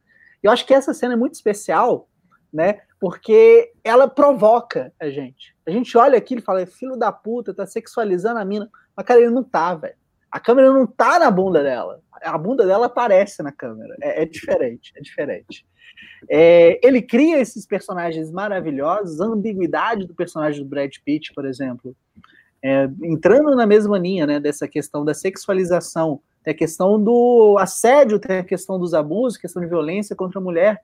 E o personagem do Brad Pitt é acusado de ter matado a própria esposa. E a forma como o Tarantino cria uma ambiguidade em cima do personagem a forma como o Tarantino faz todas as pessoas julgarem ele, né? Falar, você é culpado. E, cara, na única cena que a gente vê a ex-esposa dele, eles estão num barco, então a gente tem uma ideia ali que, porra, não foi isso que aconteceu. E tem um detalhe que eu acho muito importante, um detalhe muito especial, que é a questão do aipo. né? O, o Salsão. Brad Pitt, quando o Alpatino aparece, quando, acho que é na cena do Alpatino, numa cena de um bar. O Brad Pitt está tomando um drink e está comendo aipo. E a esposa dele, ela tá tomando, é, tomando um drink e comendo aipo também. Então eu acho que essa pequena rima não tá ali à toa, sabe? É para estabelecer conexão, estabelecer, quem sabe, até saudade. Então, um diretor que consegue fazer isso, humor, é, a trilha sonora, como sempre, né, funcionando perfeitamente. Oh, a trilha é top. A, a, eu esqueci o nome da atriz hip lá, mas a cena que eles se encontram, tá tocando Mr. Robinson na rádio. Então, são a vários. Filha da Anne McDowell? É, é, é, ela mesma, ela mesma. É, então, assim, são várias cenas maravilhosas que o Tarantino cria. É, ele faz uma homenagem ao cinema e, bicho, o final é aquela voadora estilo Tarantino que a gente já conhece tão bem. Né? Então, gosto do filme. É, se o Tarantino, porventura, né, viesse um azarão ganhar o Oscar, cara, ele seria meu terceiro, tá? Quer dizer, não, mentira. Ele seria meu quarto. O Sam Mendes merece o Oscar também. Não é porque. Enfim. Qual é a sua. Aí, olha o que falou, Túlio. Qual os aqui, qual os três melhores do Tarantino? Esse último não entra entre os três. É, ele não tá nos meus três. Os que eu mais gosto do Tarantino são Cães de Aluguel, Pulp Fiction e Bastardos Inglórios. Acho que os que ele dirigiu. Esse não tá, era uma vez, não tá entre os três dele meu, não. Cara, eu colocaria ali o Django Livre. É... Vamos lá, vou ser rebelde, vou colocar o Jack Brown e o Era Uma Vez em Hollywood. Notam Jack Brown também, é verdade. Mas, mas nossa, achei que você gostava. Ah, tá. Hum. Eu gosto achava... muito do Fiction. Não, o de Aluguel. Eu achava que você gostava muito do de Aluguel. Também, mas, cara, o de Aluguel. Bicho, Dani Pacheco. Dani Pacheco. Eye Connection aqui comigo, Dani Pacheco. Cães de Aluguel é um filme de crime foda pra caralho que a gente não vê o crime, Dani. Isso é genial, cara. Então, mas você acha o Era uma vez melhor? Cara, tecnicamente eu acho. E eu gostei muito dele. Cara, eu já vi três vezes o filme. Então, para eu assistir tantas vezes assim, é porque eu realmente gostei. É mais fácil assistir. Tanto o Cães de Aluguel quanto o Fulk Fiction. Fulk Fiction menos. Mas o Cães de Aluguel tem muito isso. Tem um momento em que ele cansa a gente. O Oito Odiados tem isso pra caralho. Bastardos Inglórios tem isso também. Então, assim, te, chega um momento que a gente fica assim, ah, tá muito longo. E o Era Uma Vez em Hollywood não tem isso, cara. Então, valeu. Não, eu concordo com o do o Oito Odiados. Oito Odiados realmente tem umas horas que ele arrasta, que eu ah. fiquei assim, puta que pariu, acontece alguma coisa. Mas assim, é, vamos lá. Não, eu gosto do Era Uma Vez em Hollywood, é um filme que eu gostei, eu gostei muito. Tenho até um vídeo meu fazendo crítica aqui no, no canal, que eu falo muito bem do filme, eu gostei. To, todos os problemas que, as, que muita gente apontou do filme, eu não concordo. Eu só achei um excesso, um excesso de violência no final, mas não é um excesso de violência que eu acho que, nossa, que filme horroroso, ah, esse filme é uh, superestimado, não. Não acho que é um dos melhores Tarantino. Os, os, os que eu mais gosto dele foram os que, eu falei agora. Eu prefiro o Pulp Fiction, eu prefiro o Cães Aluguel, mas Era Uma Vez em Hollywood, eu acho que é um filme muito bom, que é também tecnicamente muito bem feito. Eu acho que na questão de direção de arte, figurino, é, esse aí sim é um dos top, top, top do Tarantino. Eu acho que talvez o melhor de todos, porque o jeito que ele fez a ambientação de Hollywood em 69, tipo assim, pra vocês terem uma noção, assim, eu, eu, não gosto de filme de época, assim, que se passa mil anos atrás. É, eu tenho pavor, sempre pergunta para mim, Dani, se você pudesse ter vivido qualquer época no passado, qual que você escolheria? Eu falei, nenhuma, sabe? Eu queria ter nascido em, eu queria ter nascido em 99, eu queria ter nascido em 2000, eu queria ser centennial, sabe? Então, tipo assim, eu nunca gost... falaria que eu gostaria de ter vivido nos anos 60. E esse filme do Tarantino me fez querer ter vivido nos anos 60, em 69, 69. A maneira que ele mostra lá a, a Sharon Tate indo com Polanski para aquela festa, com a câmera dentro do carro, Tarantino adora aquelas cenas com a câmera dentro do carro, né? Então, assim, com Polanski dirigindo o carro que nem um louco. Então, tipo é. assim, deu muita vontade de viver naquela época, de andar naqueles carros, é, escutar aquelas músicas, naquelas festas. É um Dani, filme que, assim, eu acho que vai brigar por muitos Oscars de categorias técnicas. Olha, Dani Pacheco, eu vou concordar com você. Eu também gostaria muito de viver num Eterno 69. Ah, John. Essa foi boa agora. Essa não. foi boa. A Dani riu. Até a Dani riu agora. Tá? Não, não, riu, de, podre, Túlio. Péssimo. Péssimo. Mas, enfim. Mas, eu não, mas se ele ganhasse o Oscar, o que não vai acontecer, eu acho que é. se tiver uma zebra, não vai ser ele que vai ganhar. Mas se tivesse uma zebra, zebra, zebra, mesmo sabendo que a chance é mínima disso acontecer, eu não ia ficar feliz. Eu não acho que o Tarantino é um dos é o melhor diretor desse ano, nem fudendo mesmo, assim. Para mim, é, o Sam Mendes é muito merecido, sim, é um filme perfeito, tecnicamente. Mas, é, eu fa... mas assim, se eu pudesse escolher, seria o Bong ou o Scorsese. Agora, o, o, o Tarantino ganhar, eu, eu ia ficar hashtag chateada em letras maiúsculas. É. Não. O, o, quem, a gente vai falar. Pera, a gente já falou de todos, né? Mas para mim era o, o principal. Falta só do Bong. É, hum. O Scorsese, o Bong, o Sam Mendes, é, o Tarantino e o Todd Phillips. Acho que o Tarantino só tá acima do, do Todd Phillips. É, o filme, só para lembrar, ele concorre ator, ator coadjuvante, roteiro original, filme, fotografia, que vai acabar em 1917. Ele concorre a figurino. Figurino é uma categoria que tem. que tá, que tá, eu não tenho noção ainda de quem poderia ganhar. Tem direção, direção de arte, que eu acho que vai ser uma categoria difícil, porque tem irlandês, tem Jojo Rabbit, tem 1917. Temos edição de som, que deve ir para 1917 ou Ford vs Ferrari. Temos mixagem de som, que também deve ir para 1917 ou Ford vs Ferrari. O roteiro original. Aí, roteiro original é a categoria que ele tem muita chance de levar. Roteiro original e ator coadjuvante. Aí, da técnica, ele deve levar uma. Agora, qual? Figurino, direção de arte, aí eu não sei. Mas é isso. Vamos para o último indicado, que é, que falta falar, que é o Bong Joon-ho, que dirigiu Parasita, que né, é um forte candidato ao Oscar de melhor filme, vai ganhar melhor de filme internacional, e também concorre em categorias de é, fotografia, montagem. Não, não, não, fotografia não. É montagem e direção de arte. É, a montagem desse filme é, é muito boa.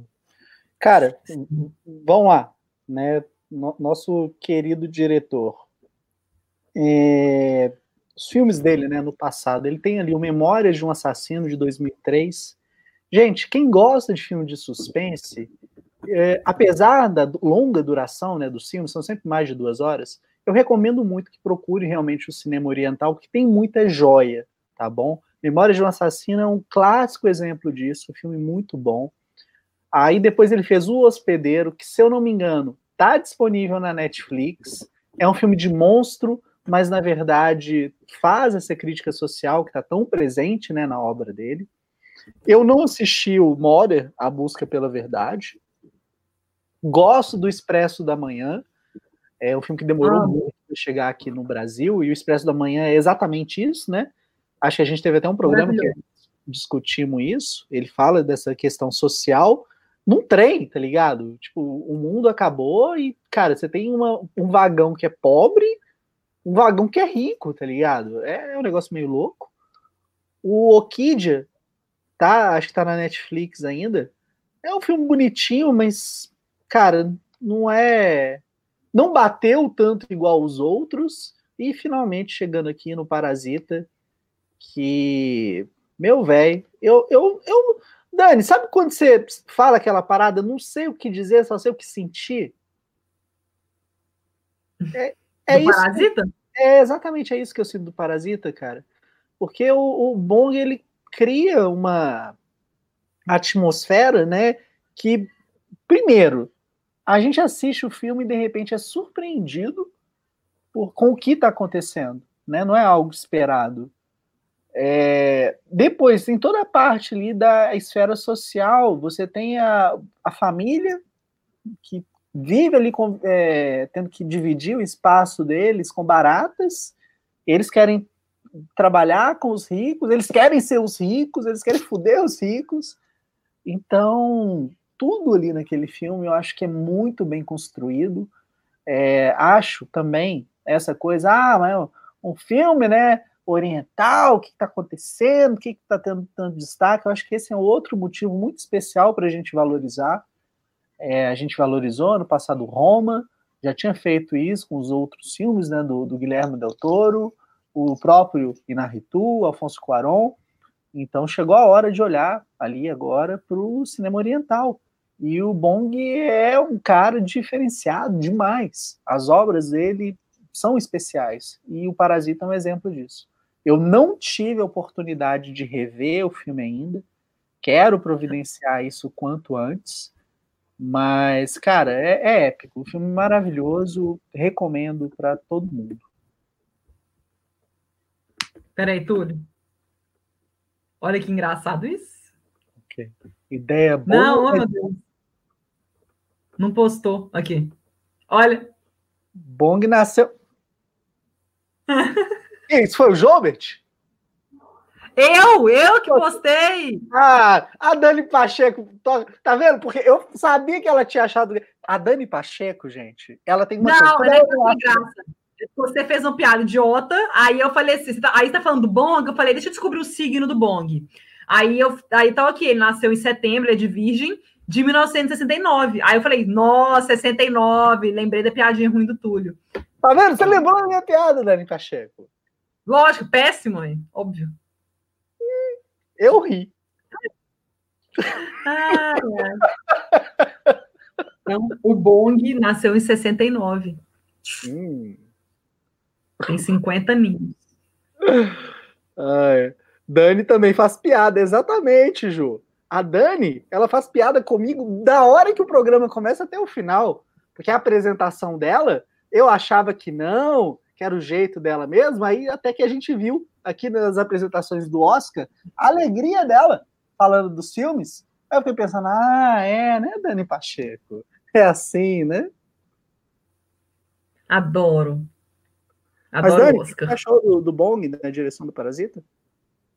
Ai, adoro. É, eu, eu, eu, acho, eu gosto porque tem, fizeram um, um meme, é, os signos dos filmes desse ano, né? E o Parasita de Gêmeos.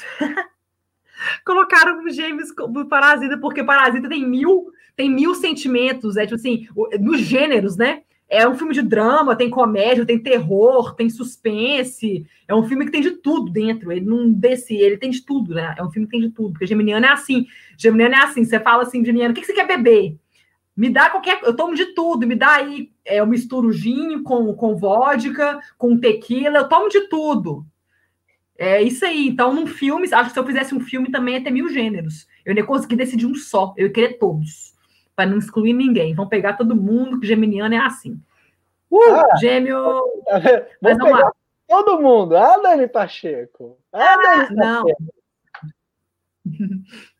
Mas o. Ah, Matheus também é de gêmeos. Gente, nós vamos dominar o mundo. Mas vamos lá.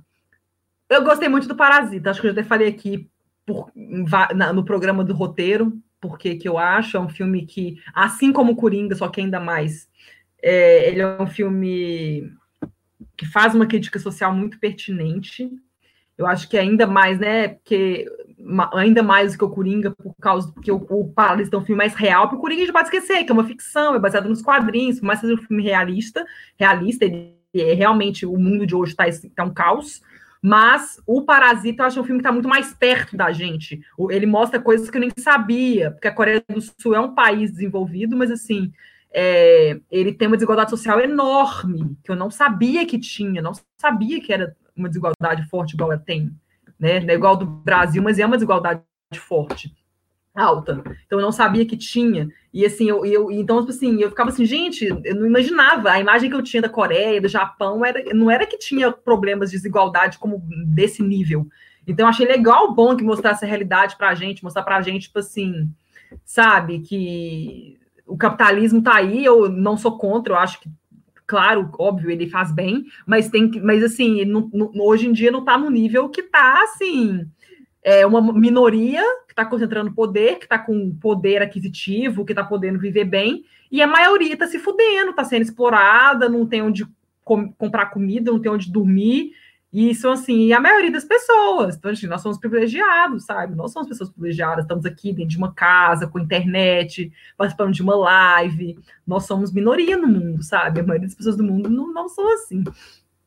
Então, eu acho que é uma crítica importante. Eu acho sensacional um filme desse ter, ser indicado ao Oscar e se ele ganhar melhor filme, eu acho que vai ser fantástico, porque eu acho que o mundo está precisando. Eu acho que, ao, ao mesmo tempo, o, o, o, esse é o lado positivo, que se, se, por um lado o nosso mundo está passando por um momento muito ruim é, economicamente, está com crise econômica, politicamente, tem, tem, tem muitos líderes globais que são pessoas perigosas, tem discursos perigosos. Então, assim, eu acho que um filme como esse, fazendo sucesso, é, é, um, é uma coisa, pelo menos é uma coisa boa aparecer no, tanto de coisa, no meio de tanta coisa ruim que tem acontecido. Porque acho que é um filme que, que, que faz as pessoas refletirem. Então, acho que se ele ganhar um Oscar de melhor filme, muita gente vai querer ver esse filme e, e, e vai ver, e vai conseguir. E quem vê esse filme, você consegue entender a crítica que ele faz. E se você não se, se você não vê, vê para, assistir ao filme Parasita e não se sentir é, é, comovido com a história, não conseguir ref, não pensar sobre, refletir sobre, a, sobre o mundo em que a gente vive depois de ver Parasita, ou, ou você é uma pessoa sem coração nenhum, é um aquariano, ou você é uma pessoa que está algum não sei o que, que é, porque é um filme que não tem como você assistir e não se comover de alguma forma, não tem como. É um filme assim uma experiência única. Eu, eu queria muito ter visto ele. Nossa, eu, eu, fui ver, porque o Festival de Cannes, eles colocam lá a reação dos, dos filmes depois que eles. Assim que as luzes, se, as luzes se acendem, depois da exibição, na sessão lá de gala, com os atores, os diretores, o teatro lotado. O de Parasita, é, eles ficaram batendo palma. Todos os filmes têm. É, todos os filmes são ovacionados, é por questão de respeito mas tem filmes que são ovacionados por mais tempo do que outros. E o Parasita, o pessoal ficou batendo palma. Seis, sete minutos, sem parar. E o Kleber Mendonça estava lá. A Tilda Swinton estava logo atrás do Bong Joon-ho, que já trabalhou com ele, né, em Expresso Polar. Expresso Polar não, caralho, Expresso da Manhã. Trabalhou com ele Expresso da Manhã, em Okja. Então, assim, ele é muito amigo do Bong Joon-ho, estava atrás dele, e o Kleber Mendonça estava na frente. Então, aparece o Kleber Mendonça lá, né, para quem não sabe, de todo Bacurau. Tava lá na frente também, batendo palmas para o Bom John, né? Um filme que ele, o cara batendo palmas para ele muito tempo. Então, né? E saiu de lá com uma palma de ouro. Então, eu acho assim, eu acho que é um filme que vale a pena ver, e eu acho que vale a pena ver com pessoas. Porque eu acho o legal que eu acho desses filmes que fazem crítica social é você ver com outras pessoas para ver como é que essas pessoas reagem a isso. Então, ver, por exemplo, ver o Coringa no cinema foi muito legal, porque é um filme que tem cenas que muita gente fica em silêncio, tipo assim, que acha todo mundo que tá tipo assim, what the fuck is going on? E tem cena que o povo ri, igual a cena do anãozinho, tadinho, desesperado. O cinema inteiro riu, sabe? Eu acho que foi aquela cena, aquela cena, aquele alívio cômico que tem que ter, porque o filme é muito pesado. Mas é isso. O Alessandro mandou aqui, né? Se Parasita vencer, vai abrir um precedente que vai complicar ainda mais futuros bolões e experts em Oscar como nós.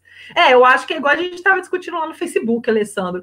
O Parasita, e eu falei com o Túlio ontem também sobre isso que a gente falou no Facebook, porque eu coloquei enquete lá sobre quem vai ganhar o Oscar de melhor filme, coloquei lá se ia ser Parasita ou 1917. Já teve uma discussão e o Alessandro estava falando lá que o Parasita, que o Era Uma Vez em Hollywood tem muita chance de ganhar também, por causa do voto preferencial, mas o, o que Parasita tem mostrado, que eu acho que não aconteceu em outros anos, é que ele é um filme que tem um histórico na temporada de premiações muito forte, tem a Palma de Ouro, é um sucesso enorme de bilheteria nos Estados Unidos, é um filme que todo mundo está falando sobre. Ele ganhou o SEG na semana passada, pela primeira vez na história que um filme internacional ganha o SEG de elenco, ele já bateu esse recorde histórico.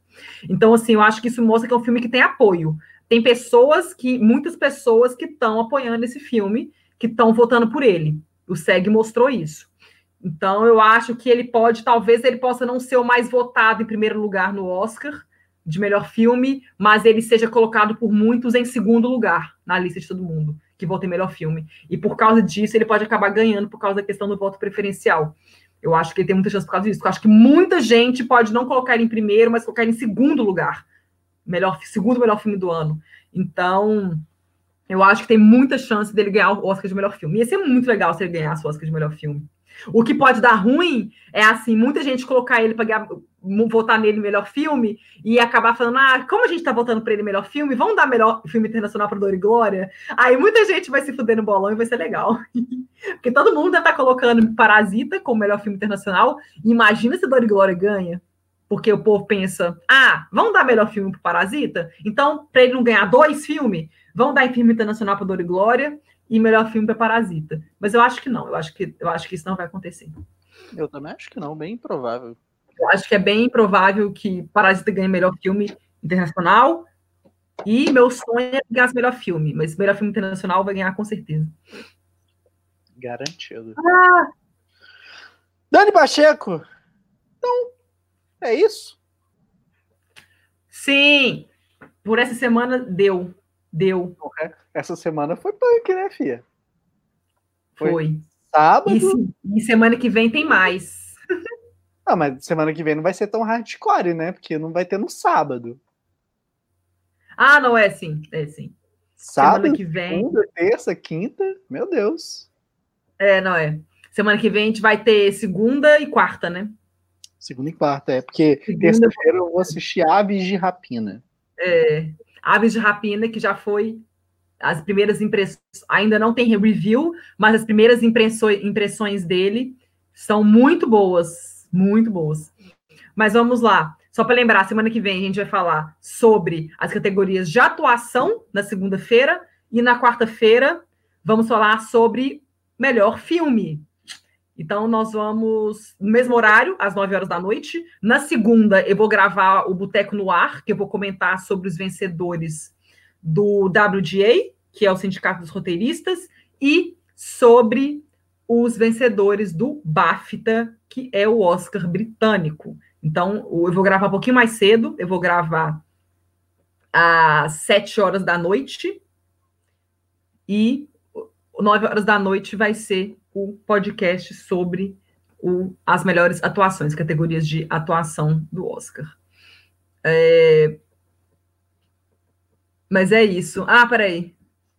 Não, Alessandro, relaxa. Você se emocionou. Você não falou que não se emocionou. Você não se emocionou muito, mas você se emocionou. Eu falei assim: quem não tem coração é quem vê Parasita e não enxerga a crítica que ele faz, ou que não acha nada demais, ou fala que é mimimi, sei lá, whatever. Para mim, isso aí é você não ter coração. Agora, falar que não se emocionou tanto, tudo bem. Aí cada um se emociona de uma forma. Aí é normal. Igual, tipo, Jojo Rabbit. Tu disse que chorou em Jojo Rabbit. Eu não duvido que eu vou chorar em Jojo Rabbit. Eu, não, eu raramente, eu, eu, eu, eu dificilmente choro em filme. Eu, às vezes eu fico assim, não, com vontade de chorar. Tem, tem cena que eu fico assim, perto, sabe? Não, vai sair uma lágrima, mas não, não sai. Eu acho que a última vez que eu fui ao cinema que eu chorei foi em 12 anos de escravidão. Ah, Túlio, isso é fácil, é caranguejo, caranguejo é fácil.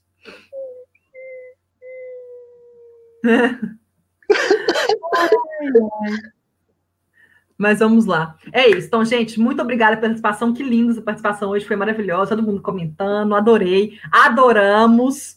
Ah, deixa eu pegar a enquete só para vocês verem como é que ficou a nossa enquete da categoria de direção, que eu joguei é, enquete no Twitter e no YouTube. Vamos só ver, né? Quantas, qual, qual foi a porcentagem de pessoas que votou em cada um. Ah, não, eu não coloquei no Twitter, não, eu coloquei no Face, louca. No YouTube, tivemos, a maioria votou que vai ser o Sam Mendes. Dos 52 que votaram, 58% marcou o Sam Mendes, 21% Bong Joon-ho, 13% o Scorsese, 8% o Todd Phillips e nenhuma pessoa votou no Tarantino. Então ninguém tá achando que. Realmente, ele não, ele não nem fudendo. Não tem Você fez essa enquete no Twitter também? Não, eu fiz, eu fiz no Face. No Twitter eu coloquei de roteiro. Ah. É, no, no Face tivemos 97 votos. Dos 97, cinco, ó, ficou bem empatado. 50 pessoas votaram no Sam Mendes e 47 votaram no Bong Joon-ho. Eu acho que no Face é, tá, tá, mais equilibrado. Eu acho que no YouTube tá mais a galera que tá realmente acompanhando a temporada de premiações. Ou teve gente que no Face pode ter colocado opinião, que nem um Túlio, né? Colocou assim, quem que eu acho que merece ganhar mais. Porque, para quem é, acompanha a temporada de premiações, a pessoa que acompanha vai apostar no Sam Mendes, porque é o mais óbvio, com base em estatística. Tem que votar nele. Para quem está querendo ganhar bolão, tem que votar no Sam Mendes. Agora, se fosse por questão gosto, eu votaria no Bong Joon ou no Scorsese. Eu acho que eu votaria no Scorsese, porque é melhor filme que o Bong Joon. Eu vou votar no Scorsese. Filme vai ser ah, parado. É, eu acho legal, Túlio, que o Túlio vota em quem que ele acha que merece. Aí é legal. Que, mas, mas você acerta. Cara, é exatamente tudo que está acontecendo. Ó, quantas vezes a gente. Quem esperava que a porra do Green Book ganhasse o Oscar no ano passado, velho? Ele ganhou PGA, né? Mas ele tinha ganho PGA. Já tive um sinal. Mas ano passado, é igual eu falei, que a notícia que eu coloquei no Los Angeles Times. No ano passado, o que, o que ajudou o Green Book foi é, o voto preferencial. Eu duvido, duvido que o Green Book foi o filme mais votado em primeiro lugar na lista de melhor filme. Eu acho que ele deve ter ficado em terceiro, sei lá, e por causa do voto preferencial, ele foi ganhando voto, ganhando voto, ganhando voto, e passou de 50% e ganhou. Eu duvido que Green Book ficou, teve a maioria dos votos em primeiro lugar. Pessoas, a maioria das pessoas ficaram em primeiro lugar. Eu acho que ele deve ter ficado em terceiro lugar, alguma coisa assim.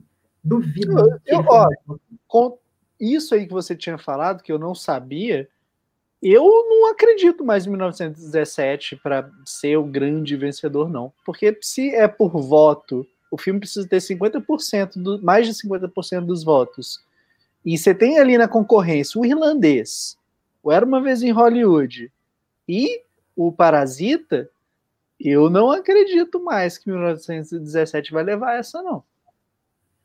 É, porque é assim, né? Pra, gente, para quem não sabe, vou falar rapidamente: melhor filme eu vou até lembrar no, na transmissão do melhor filme, mas o voto preferencial é porque, assim, os, os, mais de 8 mil membros da academia, eles têm que enumerar, eles não, não é o filme mais votado que ganha em qualquer das categorias. Os membros, eles têm que enumerar de 1 a 9, no caso desse ano, né? Eles enumeram de 1 a 9 os filmes que eles acham os melhores do ano. Então, muita gente pode colocar Parasita em primeiro, segundo, 1917, terceiro, Draves Mulheres, quarto, Coringa, e por aí vai. E pode ter gente que coloca Coringa em primeiro, Draves Mulheres em segundo, e por aí vai. Varia. E que eles fazem? Eles fazem a primeira apuração, aí, com base nessa primeira apuração, eles veem qual foi o filme que ficou mais em primeiro lugar, qual ficou mais em segundo, e por aí vai.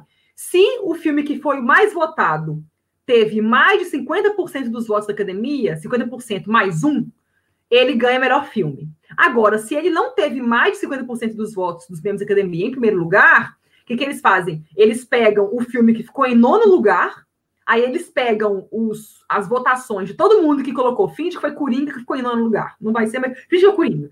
Ficou em nono lugar. Eles pegam todo mundo que colocou Coringa em primeiro lugar e olham é a segunda opção dessas pessoas.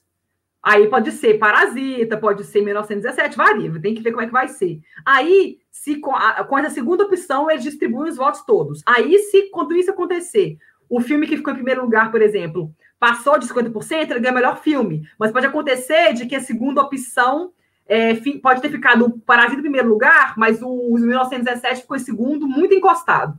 Aí, depois, com essa primeira apuração, os votos do pessoal colocou Coringa em primeiro, a maioria vai para 1917. Aí, o 1917 ganha melhor filme. Então, assim, pode acontecer mil coisas. Então, tem que, tem, a gente tem que tentar imaginar, tipo assim, é muito difícil um filme ter ficar em primeiro lugar em mais de 50%.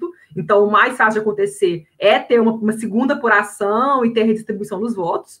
Então, a gente tem que pensar em, tipo assim, quem que a gente acha que vai ser o filme que vai ficar, tipo, no topo de todo mundo? Que é, tipo, fácil. Eu acho que Parasita é balela, é fato. Que ele vai ficar, vai ser o mais votado de todo mundo. Vai ficar, tipo, no top 3 de todo mundo.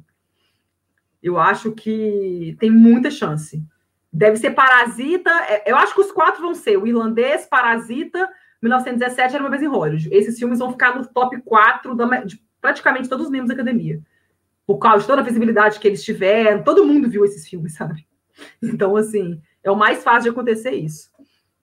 Exatamente. Mas é, mas é isso. Mas é isso, gente. é isso, senão a gente vai ficar aqui até 5 horas da manhã, e aqui já são 1h46, eu tenho que dormir. Mas eu acostumei já a dormir tarde, não tem problema, não. Ah, deixa eu só colocar meu link aqui para vocês verem meu vídeo sobre adoráveis mulheres. Que eu falo porque que é, se adoráveis mulheres vai ganhar roteiro, roteiro adaptado. Deixa eu colocar o link para vocês. Saí do forno tem pouco tempo. Saiu do congelador, Dan. É, não. Aí, ó, esse é meu link do meu vídeo falando Mas... se Adoráveis Mulheres vai ganhar o Oscar de roteiro adaptado. Dani Pacheco, tem, foi? Que ser, tem que ser congelador, porque do forno é como se fosse comida. No boteco a gente tem mais cerveja só, cerveja gelada, tem que sair do congelador. Não. Ah, mas é verdade, verdade, tá bom. Tudo igual, bem. Igual as caipirinhas, a gente não faz estrelas. A gente certamente não faz ovos. Nós fazemos caipirinhas. Eu prefiro caipivôdica. Eu não gosto de caipirinha. Quando você me pagar as caipirinhas que você me deve, eu quero caipivôdica. Quando que você eu, eu, eu, pago, eu faço. Tô ligado, tá ligada que eu tô fazendo uns drinks gostosos, eu faço. Isso. Eu faço. Quando eu for ao Brasil aí, você faz as minhas caipe, minhas caipe vodka. E eu quero com vodka boa. Hum, hum, hum. Ah, meu dedo torto, ó. Ah, meu dedo torto, ó. Ah, meu dedo torto. Gente, o grupo do cinema virou uma disputa para ver quem tinha, né, o dedo mais esquisito, cara. Aí eu fiz isso aqui, aí as pessoas falaram de boa, né? Mas, enfim, né? A, a Dani dobra o dedão dela, cara. O meu faz até estalo aqui. Você não consegue fazer isso, não, Túlio? Faz aí, deixa eu ver. Não. Sério? Que não dobra assim? Não. E esse? Muito menos, Dani. Dedão, só o dedão, deixa eu ver. Não, não importa nada. É legal, porque às vezes eu quero apontar para uma pessoa, eu posso apontar assim, mas às vezes, se eu, se eu quiser fazer força no meu dedão, eu tenho que fazer assim. A pessoa tá, tipo, aqui, aí eu tenho que fazer assim e. Não, a pessoa tá ali. aí eu tenho que apontar para o lado, que aí meu dedo faz curva. Aí ele vai para a pessoa. Tá vendo? O que, que foi isso, cara? O dedo da Dani de repente entortou. Ele tá para lá. Cara? Você quer apontar para mim, ó.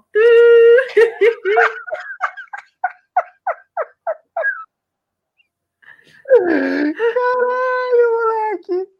Que sensacional, cara! Que sensacional, velho! Adoro. Mas tá. Gente, obrigada. Chega de falar de dedo torto.